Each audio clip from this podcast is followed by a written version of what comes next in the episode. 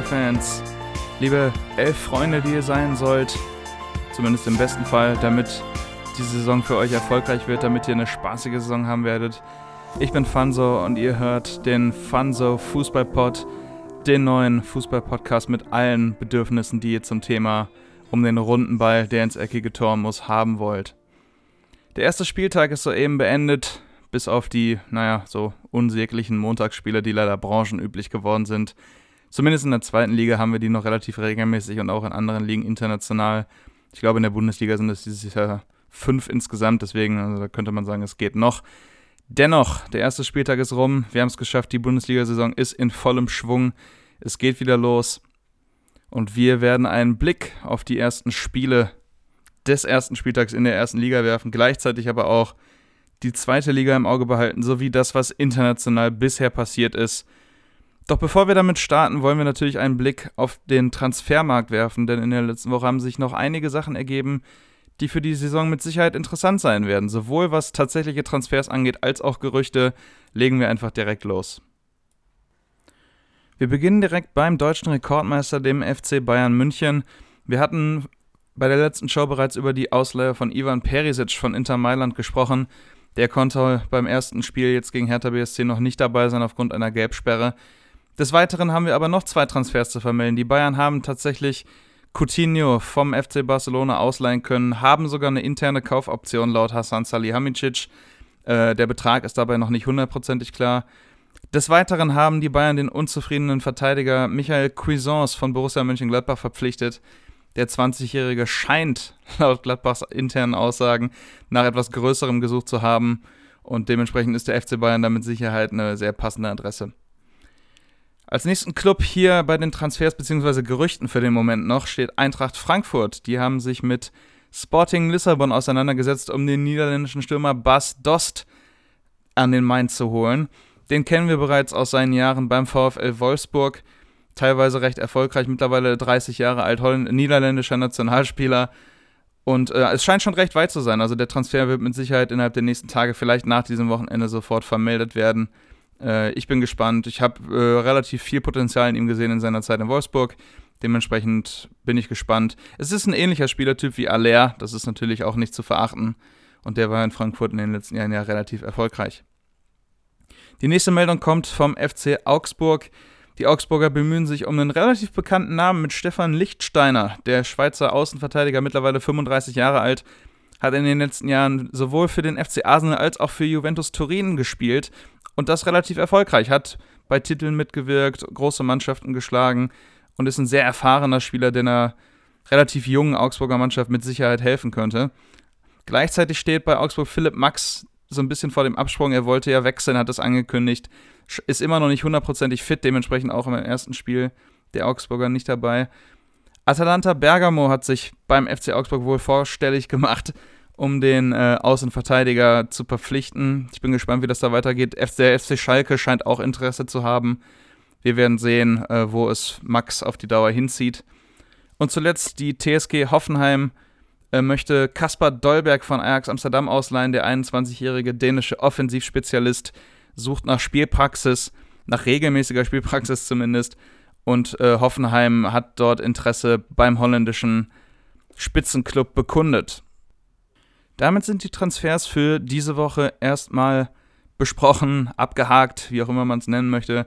Und wir können uns endlich nach langer Pause mit tatsächlichen Spielen beschäftigen und beginnen natürlich direkt mit dem Eröffnungsspiel. Freitagabend, der Rekordmeister Bayern München trifft auf Hertha BSC Berlin.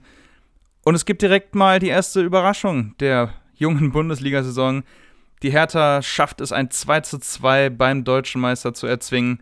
Aufgrund eines Doppelschlags nach dem 1 zu 0 von Lewandowski mit relativ schnellen zwei Antworten von Luke Bacchio, wobei ich der Meinung bin, das Tor sollte eigentlich auf Ibisevics Konto gehen, weil er der letzte Hertaner war, der am Ball war.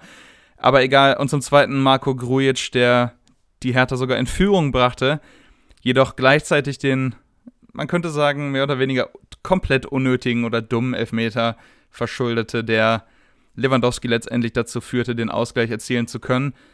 Das letzte Mal, als Hertha bei einem Eröffnungsspiel dabei war, war das allererste Eröffnungsspiel überhaupt in dieser Form beim ebenfalls 2 zu 2 2002 gegen Borussia Dortmund. Wow, das waren viele Zweien. Ähm, wie gesagt, die Tore haben wir kurz angesprochen. Das erste Tor Schnittstellenpass von Kimmich auf Serge Gnabry. Der legt in die Mitte. Lewandowski braucht nur noch einzuschieben. Der Doppelschlag der Hertha. Das Luke Bakio schießt den Rücken oder das verlängerte Hinterteil von Veda Dibisevic an. Der Ball prallt unhaltbar in die obere linke Ecke. Dann der komische Kopfball-Zweikampf von Grujic und Pavard, wo nachdem Pavard auf einmal nicht mehr weitermachen kann, Grujic zieht aber noch durch und erzielt den Treffer. Und wie gesagt, letztendlich der Elfmeter, der komplett unnötig war. Grujic reißt Lewandowski einfach um. Der Ball hat keine Möglichkeit, irgendwie in die Nähe des Stürmers zu kommen in der Szene, dementsprechend komplett unnötig für die Hertha dementsprechend natürlich auch leicht ärgerlich, denn man war in Führung.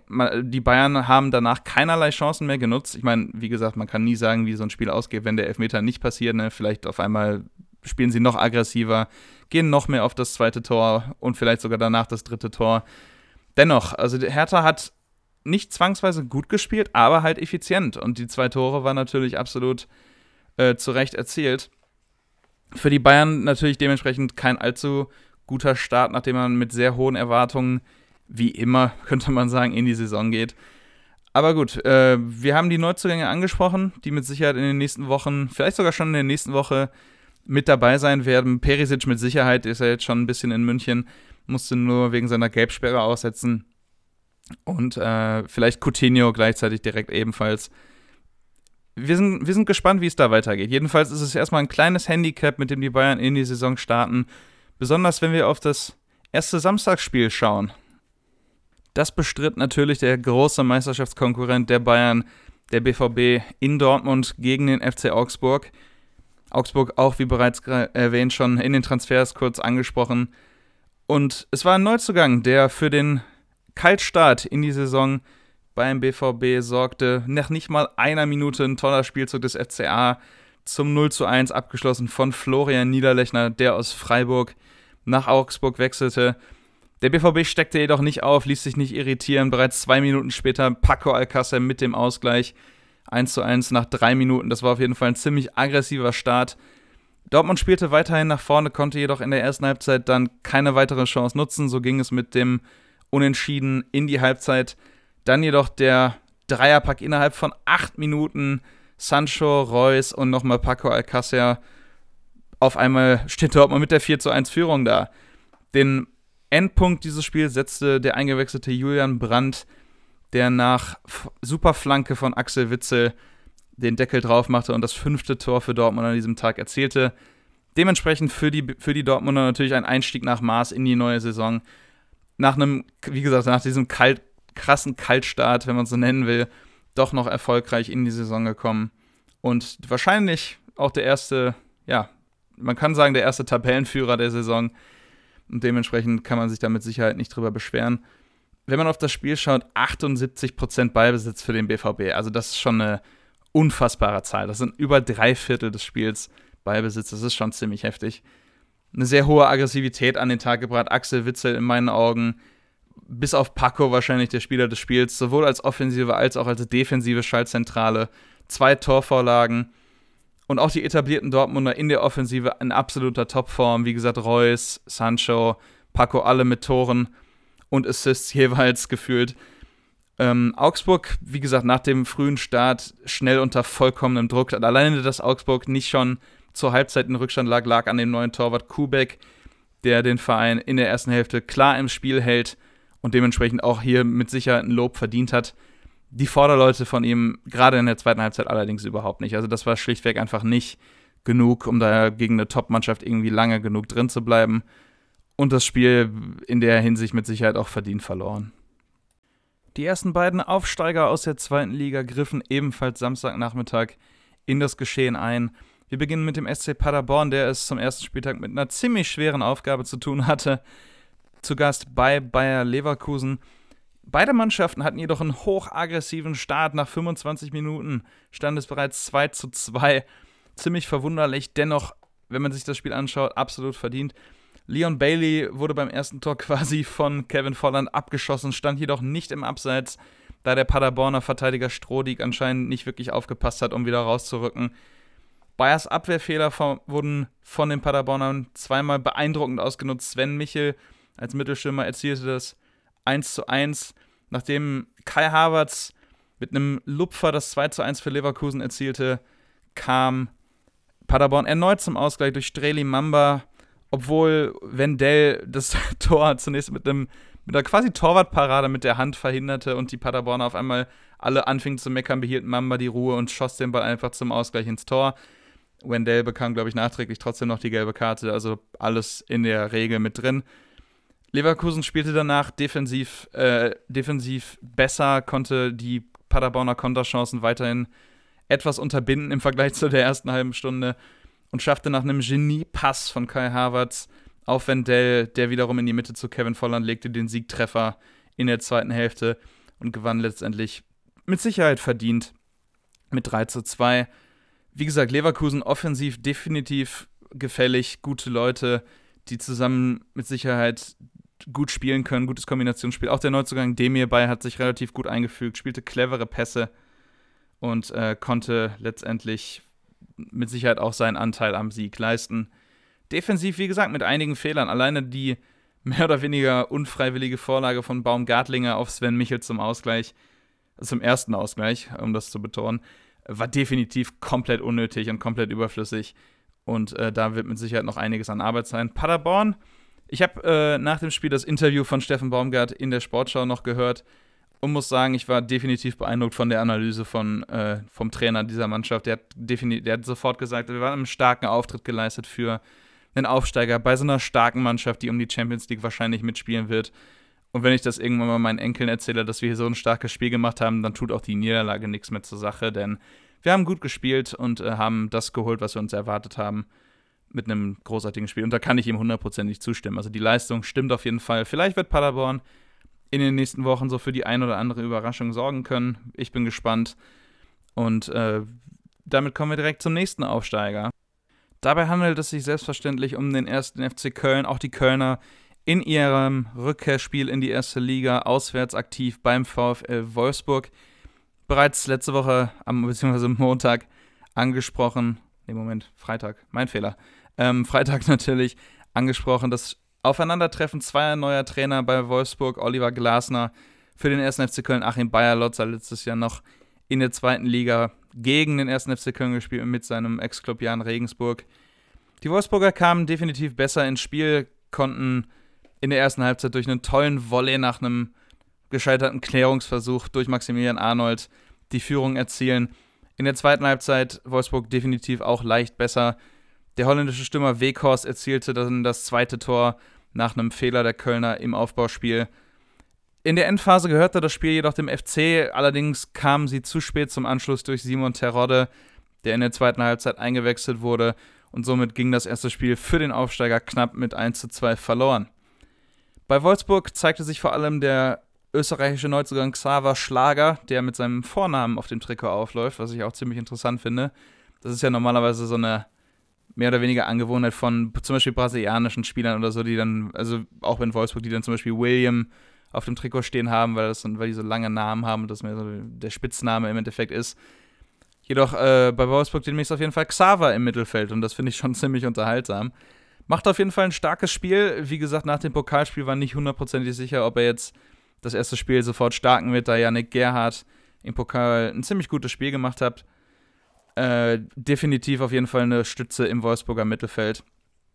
Bei Köln vor allem Dominik Drexler aktiv in der Offensive, hat viel versucht, äh, ist immer wieder nach vorne geschossen, aber hat es nicht geschafft, die entscheidenden Punkte zu setzen. Gleichzeitig aber in der Defensive mit dem entscheidenden Fehler vor dem 2 zu 0 für die Wolfsburger, als er mit dem Ball quasi in eine Traube von drei Wolfsburgern rennt und den Ball auf einmal verliert und dann steht Wekos vorne frei und kriegt den Ball an Timo Horn vorbei ins Tor. Also da gibt es mit Sicherheit noch einiges an Änderungsbedarf. Ansonsten, wie gesagt, die Endphase von Köln definitiv gut, definitiv offensiv stark. Und äh, wenn das so weitergeht, vielleicht wird es in den nächsten Wochen besser dann, wenn es offensiv dann auch mal klappt mit den Toren und die nicht nur in den letzten Minuten geschossen werden. Der Kölner Erzrivale aus Düsseldorf schaffte es Samstagnachmittag, den ersten Auswärtssieg dieser Saison von irgendeinem Team zu erzielen. Bei Werder Bremen gewann die Mannschaft von Friedhelm Funkel auswärts mit 1 zu 3.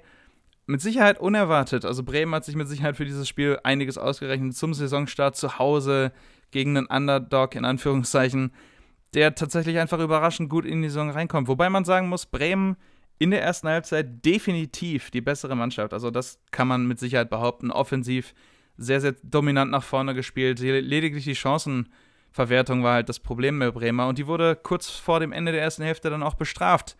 Durch Rufen Hennings, den Düsseldorfer Stürmer, der das 0 zu 1 erzielte und dementsprechend eben auch erfolgreich für die Düsseldorfer war. Bremen kämpft sich dann in der zweiten Halbzeit ein wenig zurück, schafft den Ausgleich durch Johannes Eggestein, hält aber der Düsseldorfer Effizienz auf die Dauer eben nicht stand. Also ich glaube, die Statistik sagt ja irgendwas von, Düsseldorf hat fünf Schüsse aufs Tor abgegeben und ja, drei davon waren drin. Also das ist schon eine überdurchschnittliche Quote, kann man definitiv behaupten. Die Tore später dann durch Karaman und Kahn Eihan äh, super vorbereitet, auch von den, zum Beispiel dem Neuzugang Erik Tommy beim zweiten Tor, das war schlichtweg klasse rausgespielt. Louis Baker, ebenfalls Neuzugang aus England mit der Flanke. Tommy legt ab, Karaman schießt ein. Also das war offensiv auf jeden Fall eine sehr gute Leistung der Fortuna. Und defensiv standen sie auch, auch nicht schlecht. Der Neuzugang im Tor, Sechs Steffen, hielt den Kasten weitestgehend sauber beim einen Tor. Da kann man ihm überhaupt keine Vorwürfe machen, da kann er mit Sicherheit nichts zu. Da hat die Defensive schlichtweg einfach mal gepennt. Allerdings hat es gereicht, um diesen Sieg festzuhalten, da auch die offensiven Neuzugänge der Fortuna absolut glänzten. Robert Suttner auf der linken Seite und der bereits angesprochene Tommy auf der rechten Seite zeigten ihr Potenzial. Und wenn es so weitergeht, hat Düsseldorf mit Sicherheit einiges an, ja, wer weiß, vielleicht ist da auch was drin, was irgendwie nichts mit dem Abstiegskampf oder dem Klassenerhalt zu tun hat. Also wir werden es da mit Sicherheit beobachten. Bremen, irgendwie klassisch, wenn man an die Mannschaft denkt, so vorne Hui, hinten Pui, so das klassische Bild. Also irgendwie ist Bremen so eine Mannschaft, die immer mal wieder anscheinend lieber 5 zu 3 gewinnt als 1 zu 0. Und das zeigt sich in so einem Spiel auch ganz deutlich, dass sich das auch mal rächen kann. Vor allen Dingen, wenn man dann vorne eben das Tor nicht macht oder die Tore nicht macht oder halt von so einem Torwart wie Steffen in dem Moment aufgehalten wird. Also ein nicht allzu erfolgreicher Saisonauftakt für die Werderaner, aber die werden mit Sicherheit in den nächsten Spielen dann auch mal ihre Tore erzielen. Das letzte Samstagnachmittagsspiel bestritten die Mannschaften aus Freiburg und Mainz, zwei mittlerweile Bundesliga-Veteranenmannschaften, die gefühlt immer irgendwie im Abstiegskampf hängen und dennoch es immer wieder schaffen, sich da rauszuspielen, rauszuorganisieren. Also auch mit einem guten Spiel im Endeffekt doch nichts mit dem Abstieg zu tun zu haben. Man kann absolut sagen, dass das Spiel lange Zeit sehr, sehr ausgeglichen war. Beide Mannschaften hatten gute Chancen besonders zum Anfang hin, also das, das Spiel sehr offensiv geprägt, sehr ausgeglichen. Wie gesagt, also beide Mannschaften sehr, sehr gut nach vorne, immer wieder mit Abschlüssen. Die Torhüter hielten beide Mannschaften jeweils im Spiel. Ich glaube, nach 82 Minuten stand das Spiel 0 zu 0 und es sah stark danach aus, dass es so bleiben würde, da beiden Mannschaften auch so ein kleines bisschen die Energie zu fehlen schien, irgendwie nochmal nach vorne zu gehen. Und auf einmal sieben Minuten später oder acht Minuten später beim Abpfiff steht es 3-0 für Freiburg. Also das kam so schnell und so plötzlich und irgendwie absolut aus dem Nichts. So ein schneller Dreierpack der Freiburger mit Lukas Höhler, durch das, äh, der das erste Tor erzielte. Der Rückkehrer Jonathan Schmid erzielte mit einem tollen Distanzschuss vom Strafraumrand den zweiten Treffer und Luca Waldschmidt, U21-Nationalspieler, mit dem dritten Tor durch einen Elfmeter. Also der Sieg nach diesem Spiel definitiv zu hoch. Ich denke, da werden sich auch die Freiburger keinen Reim drauf machen können, wie das auf einmal so schnell ging und passierte. Ich werd, also die werden mit Sicherheit zufrieden sein, denn offensiv stimmte da einiges. Defensiv ließ man Mainz ja sehr lange auch kommen. Also auch Mainz, wie gesagt, offensiv echt nicht schlecht. Allerdings äh, schien den Mainz dann auch irgendwie nach dem 0 zu 1 durch Freiburg die, die Moral verloren zu gehen. Also die haben sich gedacht, okay, das 0 zu 1, jetzt haben wir das Spiel dann doch verloren und auf einmal stand es dann 0 zu 3 und haben sich irgendwie dem Schicksal so ein bisschen ergeben, mehr oder weniger. Bei Freiburg als Neuzugang, wie gesagt, nur Jonathan Schmid dabei, der aber ein tolles Tor erzählte. Also ich, vielleicht habt ihr es gesehen und wenn nicht, dann schaut es euch als Highlight auf jeden Fall nochmal irgendwo an. Das 2 zu 0 für Freiburg, definitiv ein hübscher Treffer. Bei Mainz ebenfalls nur ein Neuzugang dabei, der Niederländer Saint-Just für den verletzten Stefan Bell äh, wie gesagt, die Mainzer Mannschaft nach dem ersten Tor im Grunde quasi erschlagen. Also das ist der einzige Eindruck, den man da gewinnen konnte. Definitiv ein unzureichender Start für die Mannschaft von Sandro Schwarz. aber es wird mit Sicherheit auch in den nächsten Wochen besser. Für den Fall, dass da eine Reaktion kommt, das ist halt die Frage. Also das Pokalspiel hat ja schon nicht sonderlich optimistisch werden lassen für alle Mainzer Fans. Und dementsprechend bin ich gespannt, ob die sich im nächsten Spiel aufrappeln können, um eventuell wieder drei Punkte an den Bruchweg zu holen. Jetzt kommen wir zu dem, was nicht nur von mir, sondern auch von der Liga als das Topspiel des ersten Spieltags ausgemacht wurde. Wenn man sich das Ergebnis anguckt, ist das natürlich erstmal ein bisschen enttäuschend. Gladbach-Schalke, das Aufeinandertreffen der beiden neuen Trainer Marco Rose und David Wagner endet mit einem 0 zu 0 im Borussia Park. Also, wenn man sich das Spiel anschaut, es war definitiv besser als ein klassisches 0 zu 0, also definitiv nicht so, dass beide Mannschaften irgendwie nur gemauert hätten und es kamen keine Gelegenheiten zustande. Es war schon ein, ein gutes Fußballspiel. Dennoch ist so ein Ergebnis natürlich immer ein bisschen ernüchternd. Ich denke, vor allem die Schalker werden mit dem Punkt durchaus zufrieden sein. Gladbach war die leicht bessere Mannschaft, spielte leicht offensiver nach vorne. Schafft es allerdings, wie gesagt, nicht, das Tor zu erzielen. Es ist immer so ein bisschen, es macht mich immer so ein bisschen traurig, wenn man auf einmal das erste 0 zu 0 der gesamten Saison sieht. Ich glaube, vor, ich weiß nicht mehr in welcher Saison es war, aber vor einigen Jahren hatten wir irgendwie fünf oder sechs Spieltage, bevor es zum ersten Mal in irgendeinem Spiel 0 zu 0 am Ende stand. Das war dann ganz angenehm. Ich bin einfach ein Freund von allgemeinem offensiven Fußball. Also ich bin der, der, wie bei Bremen vorhin so ein bisschen angedeutet, ich bin der, der mehr auf das 5 zu 3 steht als auf das 1 zu 0. Und dementsprechend ist 0 zu 0 immer blöd für solche Sachen die besten Chancen im Spiel auf Schalker Seite Benito Rahman, der unerklärlich irgendwie da im Tor vorbeischießt und Player, der für Gladbach den Pfosten trifft. Also das erhoffte Topspiel war es eigentlich nicht, aber es war kein schlechtes Fußballspiel. Wie gesagt, Gladbach im Endeffekt mit etwas mehr Zug nach vorne schafft es nicht, den Ball im Tor unterzubringen. Die eingewechselten Veteranen, vor allem Raphael, schafft es irgendwie in der letzten Phase noch mal ein bisschen Energie von der Bank zu bringen, hat zwei sehr, sehr gute Möglichkeiten, bei denen Nübel auch ordentlich aufpassen musste, dass ihm da nicht einer reinrutscht. Und äh, Schalke sah sich oft dem Gladbacher Pressing so ein bisschen ausgesetzt, stand defensiv aber eben meist stabil. Also Stambuli und Nastasic waren da ein gutes Paar. Der eingewechselte Sané trug am Ende dann noch ein bisschen dazu bei, dass eben kein Gegentor mehr für die Schalker am Ende auf der Tafel stand. Und deswegen kann man von einem verdienten Unentschieden mehr oder weniger sprechen aufgrund der defensiven Stabilität der Schalker. Und äh, beide Mannschaften werden sich damit zufrieden geben, denke ich mal. Im ersten Sonntagsspiel der neuen Saison trifft Eintracht Frankfurt auf die TSG Hoffenheim und gewinnt mit dem knappsten aller möglichen Ergebnisse mit einem 1 zu 0 zu Hause. Die Eintracht wird sich in den nächsten Wochen sehr wahrscheinlich daran gewöhnen müssen, immer mal wieder sonntags zu spielen, da sie aufgrund der Europa League Qualifikation und hoffentlich auch dem Weiterkommen in jener Qualifikation dann immer wieder donnerstags zur Europa League antreten müssen und dementsprechend danach sonntags ihre Bundesligaspiele bestreiten werden. Das Spiel hätte man im Grunde auch schon nach 60 Sekunden abpfeifen können. Martin Hinteregger erzielte das 1 0 bereits nach, ich glaube, nicht mal 40 Sekunden oder so. Also das war relativ zügig, dass es auf einmal schon 1 0 stand nach einer schnell ausgeführten Ecke. Hoffenheims Abwehr noch nicht formiert und Hinteregger schießt den Ball dann in die rechte untere Ecke. Die Frankfurter werden mit der Leistung mit Sicherheit zufrieden sein. Vor allem der Japaner Kamada, den ich Freitag bereits erwähnt hatte, hat starken Offensivdrang gezeigt. Ante Rebic ist in absoluter Topform. Auch wenn er heute das Tor nicht traf, wird er mit Sicherheit in den nächsten Wochen immer mal wieder erfolgreich für die Eintracht sein. Hoffenheim dagegen absolut akzeptabel. Also die haben durchaus auch versucht, nach vorne zu spielen, haben versucht, auf den, Aufgleich, aus, auf den, mein Gott, auf den Ausgleich zu gehen. Aber im Endeffekt hat es nicht sein sollen. Und äh, das sieht man auch an den Zahlen. Ich glaube, Hoffenheim knapp 70% Beibesitz nach dem, na, alleine nach dem Tor. Sie haben es, wie gesagt, versucht, nur haben es halt im Endeffekt nicht geschafft. Es kam so ein bisschen Handball dazu, also dieses um den Strafraum herum Gespiele. Belfodil hat die beste Chance wahrscheinlich vertan und äh, Hoffenheim damit mit der Niederlage in die Saison gestartet in Frankfurt. Und wie der Zufall dann gerne mal so spielt, ist der Hoffenheimer Ex-Trainer Julian Nagelsmann derjenige, der in Berlin gegen den Aufsteiger Union den Spieltag beendet und zwar relativ sang- und klanglos mit einem 4 zu 0 Sieg. Also da ist Union gehörig unter die Räder geraten gegen den zumindest Champions League-Kandidaten mit Sicherheit. Ob es dann Meisterschaftskandidat wird, vielleicht wird sich zeigen auf die Dauer. Aber Leipzig spielte auf, also man merkte auf jeden Fall, es ist irgendwie ein, alleine vom Talentunterschied ein Spiel zwischen einem Erst- und einem Zweitligist. Also es ist wirklich nicht böse gemeint. Also sorry an alle Union-Fans oder Berlin-Fans oder was auch immer. Aber der Unterschied war schon deutlich. Und gerade offensiv Äh, die Leipziger super effizient, die Abwehr der Berliner defensiv überhaupt nicht irgendwie in Form. Also da, da waren einige Lücken. Leipzig hätte auch durchaus fünf oder sechs Tore schießen können. Alleine der eingewechselte Neuzugang Kunku, der in der zweiten Halbzeit erst kam und seinen ersten Treffer in der Bundesliga mit dem 4 zu 0 erzielte, hätte noch wahrscheinlich mindestens ein oder zwei Tore drauflegen können, wenn er mit 100% an die Sache rangeht oder auch den absoluten Torwillen beweist.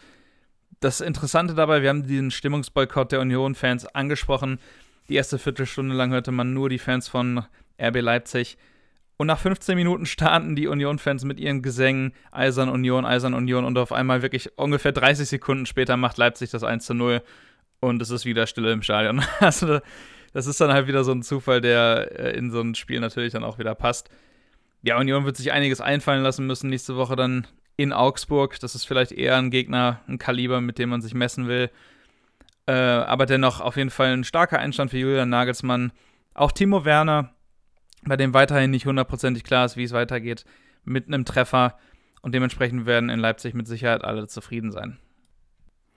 So, damit sind wir mit dem ersten Spieltag der ersten Bundesliga auch schon wieder durch, haben alle neun Spiele besprochen. Bevor wir jetzt allerdings eine kleine Pause machen, möchte ich ganz kurz noch auf die Zweitrundenauslosung des DFB-Pokals hinweisen. Denn wir haben, wie gesagt, die Spiele bereits ausgelost. Parallel zum Spiel Union Berlin gegen RB Leipzig wurden diese Partien gelost von Stefan Kunz und Christoph Metzelder. Da möchte ich einmal kurz ein wenig drauf eingehen und die, oder zumindest die Spiele mal kurz nennen, damit wir die einmal komplett haben. Der SFC Kaiserslautern spielt gegen den ersten FC Nürnberg. Ein ziemliches Traditionsduell, auch wenn es im Endeffekt jetzt Dritt gegen Zweitligist ist.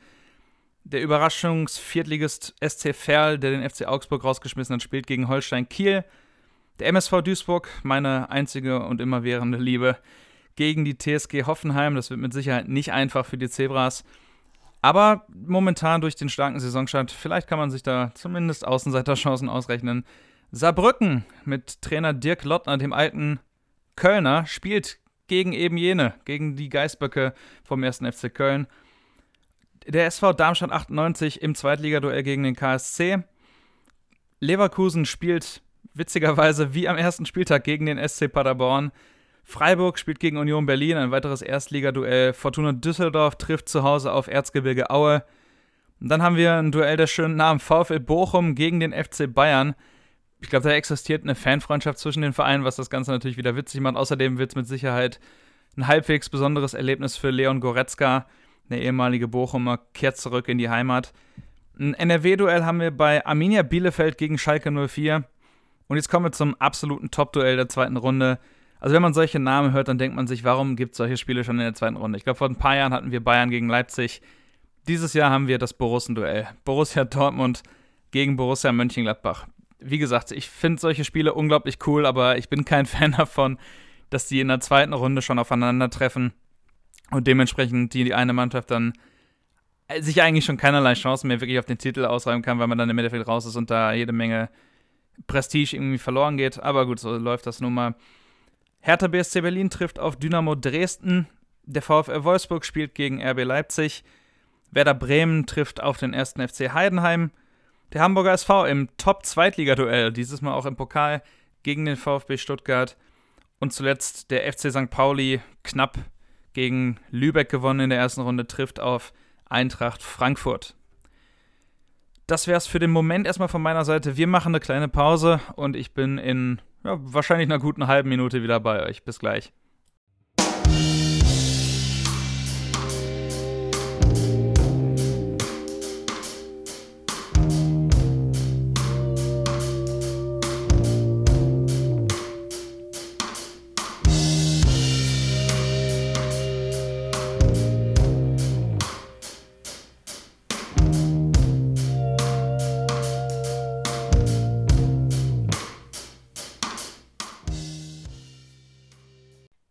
Im Anschluss an die erste Liga wollen wir jetzt auf die zweite Bundesliga schauen. Da gab es bisher acht Spiele. Heute findet natürlich noch das Montagsspiel zwischen dem VfL Osnabrück und Darmstadt 98 statt. Also, wenn ihr die Möglichkeit habt, irgendwie über Sky darauf zuzugreifen, schaltet auf jeden Fall ein. Der Spieltag begann, bereits am Freitag mit dem, ja, von mir mehr oder weniger auserkorenen Topspiel zwischen Hamburg und dem VfL Bochum, das der HSV durch den ehemaligen Bochumer Lukas Hinterseher mit 1 zu 0 für sich entscheiden konnte. Wie wiederum nur ein 1 zu 0. Ich habe es ich gesagt, letzte Saison spielten die beiden Mannschaften zweimal 0 zu 0 gegeneinander. Das heißt, in den letzten drei Partien dieser Clubs ist insgesamt nur ein Tor gefallen, was ziemlich deprimierend ist, wenn man ein bisschen drüber nachdenkt. Ähm, Sandhausen schlägt überraschend den ersten FC Nürnberg mit 3 zu 2. Nürnberg kommt nach einem 2 zu 0 Rückstand zurück. Dennoch erzielt Sandhausen spät den Siegtreffer und gewinnt dieses Spiel. Samstag geht es dann weiter mit dem VfB Stuttgart, der ebenfalls relativ spät erst so gefühlt in der letzten Minute durch Nico Gonzalez den Sieg gegen St. Pauli klarmacht. Mit 2 zu 1 gewinnen die Stuttgarter und sind damit oben im Aufstiegsrennen auf jeden Fall dabei von Anfang an. Bielefeld schlägt Aue mit 3 zu 1 und Hannover gewinnt in Wien mit einem relativ souveränen 3 zu 0. Und die Sonntagsspiele sind Holstein-Kiel schlägt den KSC, der die erste Niederlage hinnehmen muss, mit 2 zu 1.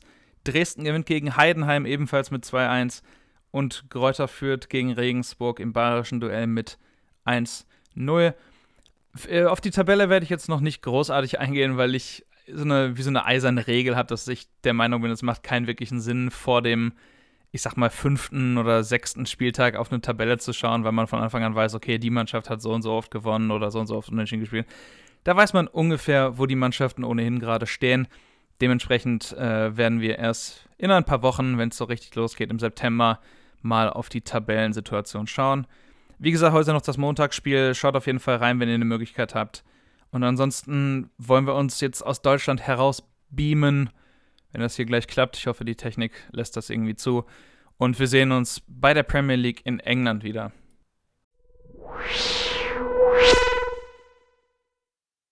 Ich glaube, wir sind heil und sicher auf der Insel angekommen und wollen mit dem Samstagmittagsspiel beginnen. Da spielte der FC Arsenal London gegen Burnley und setzte sich erneut vor allem dank Pierre-Emerick Aubameyang, der den entscheidenden Treffer erzielte, mit 2 zu 1 durch. Bei den Gunners stand Seat Kolasinac wieder im Kader und wurde in der zweiten Hälfte auch eingewechselt. Mesut Özil dagegen noch nicht wieder dabei. Bernd Leno im Tor. Relativ sicher beim Gegentor konnte er absolut nichts machen. Arsenal damit eine von nur zwei Mannschaften, die tatsächlich seine ersten beiden Spiele dieses Jahr gewonnen hat. Wobei man bedenken muss, dass United ja am heutigen Montag noch bei den Wolverhampton Wanderers spielt. Die zweite Mannschaft, denen dieses Kunststück gelungen ist, ist der FC Liverpool.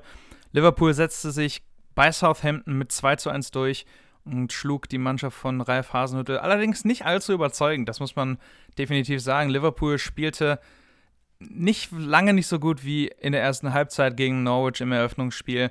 Southampton kam zu einigen Chancen, hätte durchaus den Ausgleich verdient gehabt.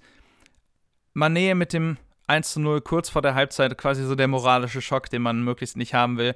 Southampton spielt jedoch, wie gesagt, weiter nach vorne, ist knapp, also erzielt dann durch einen wirklich kuriosen Torwartfehler von Adrian das 1 zu 2 und äh, hat kurz vor dem Ende nochmal die ganz kurze, ganz, ganz knappe Chance durch Ings, der jedoch am Tor vorbeisteht, beziehungsweise den Ball nicht richtig trifft. Liverpool damit, wie gesagt, mit Arsenal zusammen die einzigen beiden Mannschaften, die die ersten beiden Spiele gewinnen konnten. Und äh, wie gesagt, jetzt hoffentlich wird es für sie erfolgreich weitergehen um die Mannschaft um Jürgen Klopp. Jetzt werden sich selbst die Kenner der Premier League fragen: Moment, was ist denn mit City? Haben die nicht gewonnen? Ja, City hat im Topspiel gegen Tottenham nur ein 2 zu 2 am Ende herausbekommen.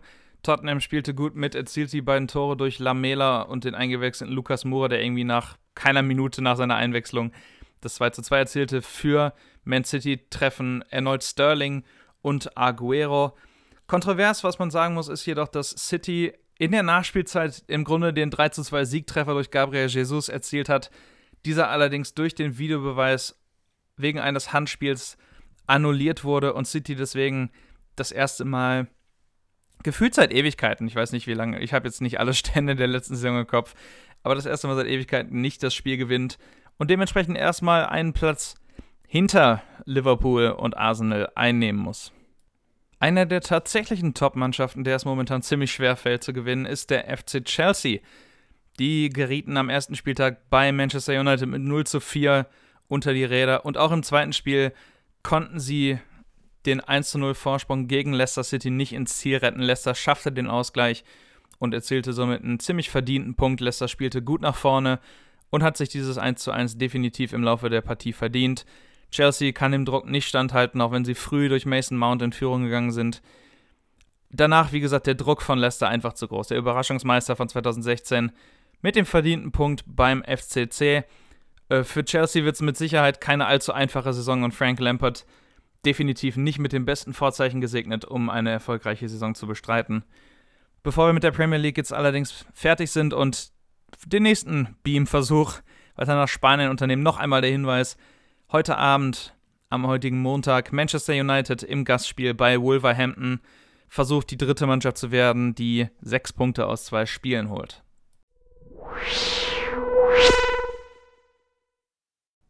Seht ihr, da schafft man das tatsächlich irgendwie die Teleportation zu erfinden, kommt irgendwie von Deutschland nach England, nach Spanien und danach macht einem der Mist solche Kopfschmerzen.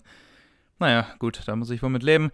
Mit Kopfschmerzen leben wird mit Sicherheit auch der spanische Meister Barcelona im ersten Saisonspiel, im Eröffnungsspiel der Primera Division oder der La Liga, wie sie jetzt genannt wird, in Bilbao mit einer 0 zu 1 Niederlage gestartet. Für mich umso erfreulicher, da werde ich später nochmal drauf zu sprechen kommen.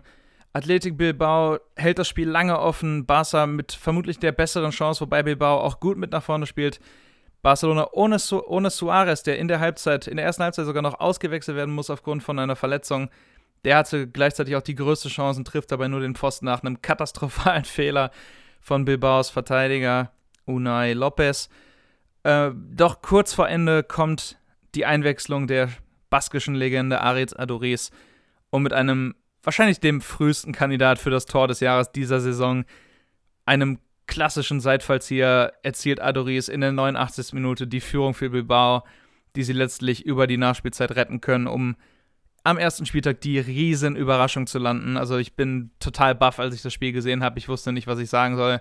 Habe mich tierisch gefreut. Und ja, wie gesagt, ich denke, in Bilbao wird, werden die Feiern danach auch bis ordentlich lang in die Nacht gewesen sein.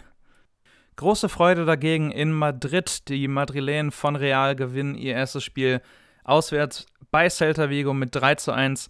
Toni Kroos dabei mit einem sehr, sehr schönen Treffer zum 0 zu 2. Luka Modric bekam wegen einem harten Foul die rote Karte. Also man könnte sagen, eine durchaus strittige Entscheidung. Die einen werden es so sehen, die anderen werden es so sehen. Real jedenfalls im ersten Spiel erfolgreich. Benzema ebenfalls mit einem Tor. Luka Jovic, der ehemalige Frankfurter, wurde dabei spät erst eingewechselt. Ich glaube, es gibt sogar tatsächlich Gerüchte, irgendwie, dass Frankfurt ihn nochmal neu ausleihen soll, um ihm wieder Spielpraxis zu geben. Also er kehrt möglicherweise nach Frankfurt zurück.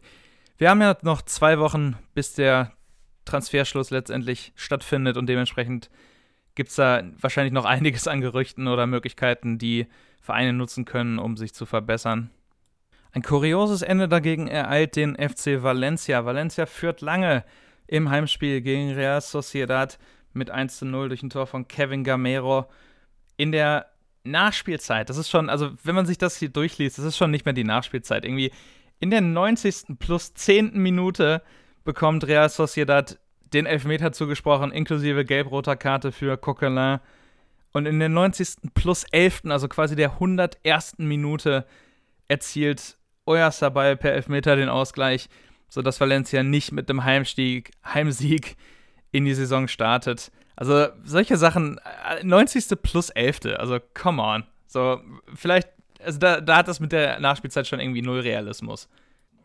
Erfolgreicher in die Saison startet hingegen der FC Sevilla, der Club, der vom ehemaligen spanischen Nationaltrainer und Real Madrid-Coach Julen Lopetegui mittlerweile trainiert wird, gewinnt bei Espanyol Barcelona mit 2 zu 0 durch Tore von Regilon und Nolito. Auch Veteran Jesus Navas zeigte eine ansprechende Leistung, dementsprechend mit Sicherheit ein ansprechender Start für Sevilla, die sich eventuell mit Sicherheit sogar fast einen Champions League oder Europa League Platz dieses Jahr in der spanischen Liga ausrechnen wollen. Also auch da ein Start nach Maß, nicht so wie bei Barcelona. Dem letzten großen spanischen Club Atletico Madrid gelang im neuen Gewand der Heimauftakt in die Saison mit einem 1-0-Sieg gegen Getafe. In der 23. Minute traf Alvaro Morata, der in der letzten Halbserie bereits von Chelsea zurück nach Madrid gekehrt war. Die zwei wesentlichen Neuzugänge des Vereins, Kieran Trippier von den Spurs und der junge Portugiese Joao Felix, hatten ebenfalls maßgeblich Beitrag am Sieg. Felix holte in der zweiten Hälfte gar einen Elfmeter heraus, mit dem scheiterte jedoch Morata am Torwart von den Gästen Soria. Trotzdem ein erfolgreicher Auftakt. Getafe war letztes Jahr lange Zeit um einen Champions League-Platz bemüht, musste sich mit der Europa League zufrieden geben. Dementsprechend wird Atletico mit diesem Sieg und den drei Punkten absolut zufrieden sein. Damit kommen wir zum Abschluss des Spieltages, zum Gewinner und Verlierer des Tages. Wir fangen natürlich immer mit der negativen Seite an, damit man auf einem Positivum enden kann. Das macht am meisten Sinn. Der Verlierer des Tages in meinen Augen auf der einen Seite wahrscheinlich schon der FC Bayern. Also sie haben, ich meine, sie haben unentschieden gespielt. Sie haben das Spiel gegen Hertha BSC nicht verloren. Dennoch der FC Bayern natürlich mit höheren Erwartungen. Also man hört das danach, wenn man sich die Interviews anhört von Thomas Müller, der davon spricht, ja, wir sind, äh, wir sind natürlich klar enttäuscht und was weiß ich. Also das sind einfach Sachen. Natürlich will man das Spiel gewinnen, das ist keine Frage. Vor allem als deutscher Rekordmeister geht man natürlich mit hohen Erwartungen in der Saison. Und die Ineffizienz war es letztendlich, die die Mannschaft vor allem bestraft hat. Auf der anderen Seite der FSV Mainz 05. Also spielen ein tolles Spiel gegen Freiburg, haben einige Möglichkeiten, halten das Spiel offensiv eigentlich ziemlich ausgeglichen und machen dann irgendwie für acht Minuten irgendwie das Licht aus und auf einmal steht es 0 zu 3. Also nach so einem Spiel fragt man sich schon irgendwie, wo ist eigentlich die Gerechtigkeit im Fußball? Von daher die beiden Mannschaften in meinen Augen die ersten Verlierer des Tages.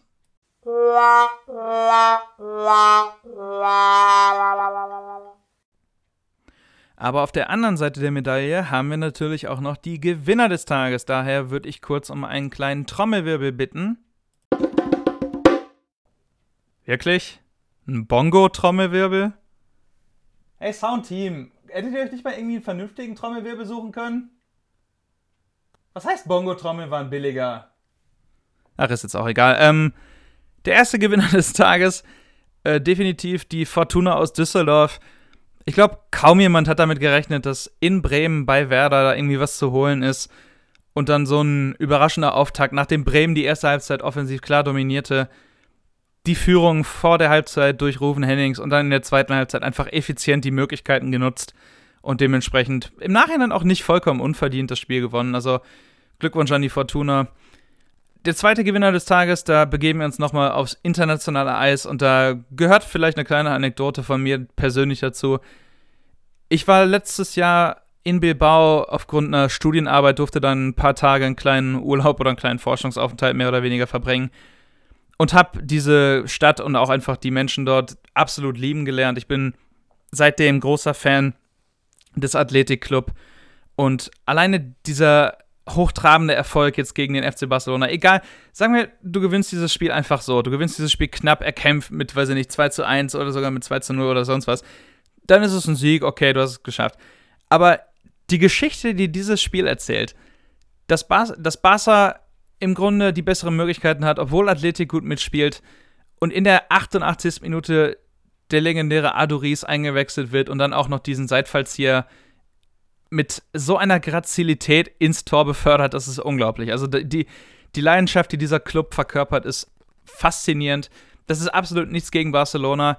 Nur wenn man Fan von einer Mannschaft ist, dann will man immer, dass sie gewinnt. Und äh, mich fasziniert Athletik einfach allgemein aufgrund dieser Philosophie, nur baskische oder nur im Baskenland ausgebildete Spieler zu nutzen. Das ist eine Lokalität, die es heute im Fußball sonst nicht mehr gibt. Und gerade auch so Tatsachen wie, dass der beste Spieler der Mannschaft, Iñaki Williams, seinen Vertrag bis 2028, also neun Jahre verlängert, um auf jeden Fall in den nächsten Jahren bei dem Club zu bleiben, auch wenn er mit Sicherheit Potenzial für besseres oder für bessere Clubs wenigstens hätte. Das zeigt schon einiges und deswegen gehört Bilbao in meinen Augen auch auf jeden Fall zu den Gewinnern des Tages. Damit sind wir mit der ersten Erstligawoche auch schon wieder durch. Ich hoffe, ihr hattet bei den Spielen genauso viel Spaß wie ich und wir hören uns nächste Woche wieder. Nächste Woche dann ist quasi hundertprozentig der Ball wieder im Einsatz. Auch in Italien geht's los. Die Serie A startet mit den Topclubs Juve, Inter, Neapel, Milan und was weiß ich nicht. Also auch da geht's endlich wieder los, sodass wir quasi jeden Ball wieder am Rollen haben. Ich freue mich auf jeden Fall drauf. Ich hoffe, ihr seid nächste Woche Freitag, beziehungsweise diese Woche Freitag natürlich, wieder dabei. Schaltet ein für eine Preview auf das Wochenende. Ich freue mich. Bis dahin, wir hören uns.